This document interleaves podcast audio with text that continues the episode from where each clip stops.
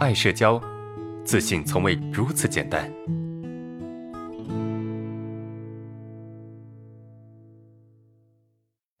本案例来自爱社交粉丝匿名投稿。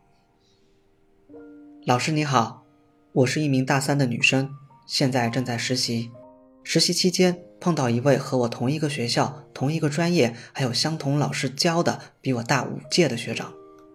我性格比较内向，说话声音很小，也不善于和别人交流。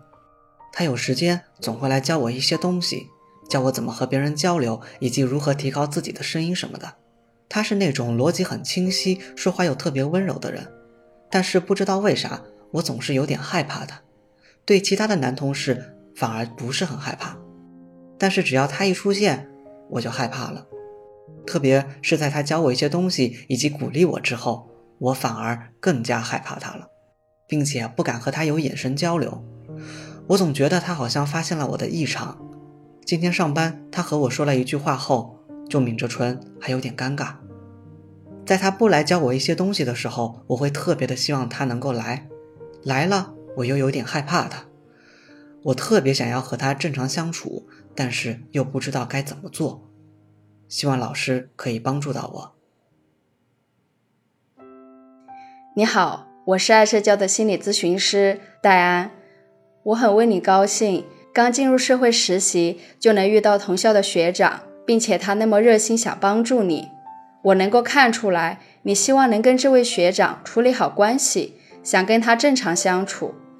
确实，你一边希望可以在他面前表现得更自然一些，另一边又担心自己的性格不好的一面把对方推得更远，这种纠结让你很不好受吧？之所以每次学长教你一些东西以后，你会更加害怕他，是因为你担心自己达不到学长说的那种状态，你不希望学长花的心思白费，但同时因为你害怕自己做不到学长说的那样。所以会有愧疚感，你也害怕他发现了这部分情绪，不再像以前那样对你。对学长想靠近又害怕靠近的感觉，是因为他在你眼里是个有魅力的人，在他面前你会感觉自卑，感觉自己不配得到学长这样的关照，同时你还担心自己不好的一面被学长发现，因为你很珍惜跟学长的关系。其实这一切的表现都是低自我价值感造成的。那么什么是低自我价值感呢？最大的特点就是骨子里并不相信自己的价值，会有我不配、我不行、我不够好的信念存在。比如在恋爱关系里，一个低自我价值感的人会因为我不配而将完美的爱情推开，他们常常会对得到的爱产生怀疑。而这种怀疑会进一步导致错误的行为，伤害到对方。这样反复几次以后，他们终于把对方推开了。然后他们更加坚信我不配得到爱。那么，到底是什么原因造成了低价值感呢？其实，一个人自我价值感的高低不取决于这个人有多优秀，而是源自这个人过去获得的爱有多少。不管一个人外在的条件多么出色，只要他曾经有过严重的爱的缺失，那么他一定会严重自卑。相反，不管一个人看似多么平常，只要他曾经拥有足够的爱，那么他就会非常自信。看上去自卑好像跟某些缺点有关，但实际上自卑是因为不能获得爱的担心。那为什么会这样子呢？这得从我们的童年说起。儿童在发展早期是以自我为中心的，后来逐渐在社会化的过程中，通过不断得到外在和内在对自己能力的评价和反馈，形成自我价值感。而童年时期最重要的外界环境就是跟父母的亲密关系状况。这个时候，如果父母能够无条件接纳我们，那么我们就会形成无论我怎样表现，他们都是爱我的。我都是有价值的，在这样信念下长大的孩子就不会惧怕冒险，敢于尝试，能为自己的行为负责。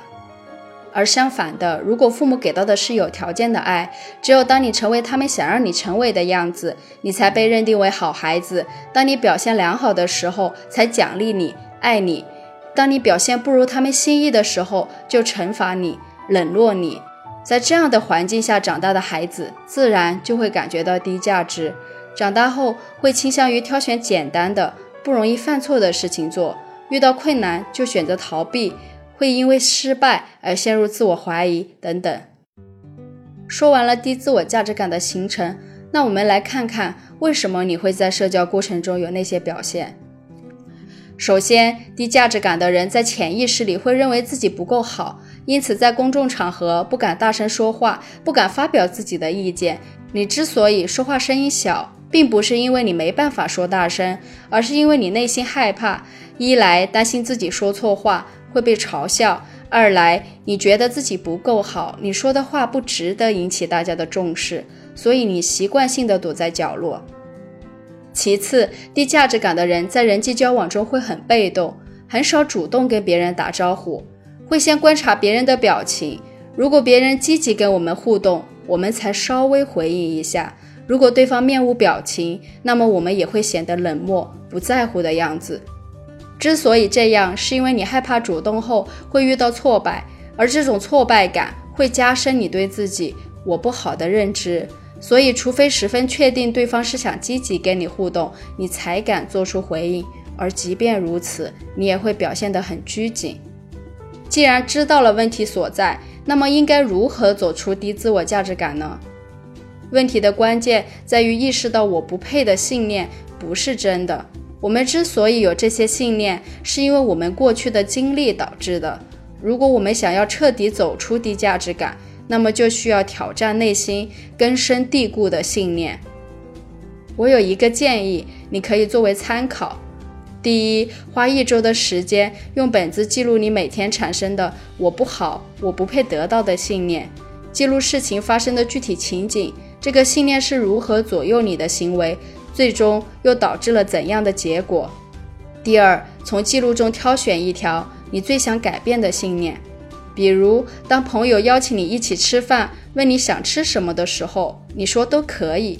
其实这是因为你觉得自己的意见并不重要。第三，遇到相同问题的时候，有意识地告诉自己，我是值得的，我的想法、我的观点，关于我的一切都十分重要。然后抱着这个信念去改变上一条你选出来最想改变的行为。以上是我的建议，希望能够帮到你。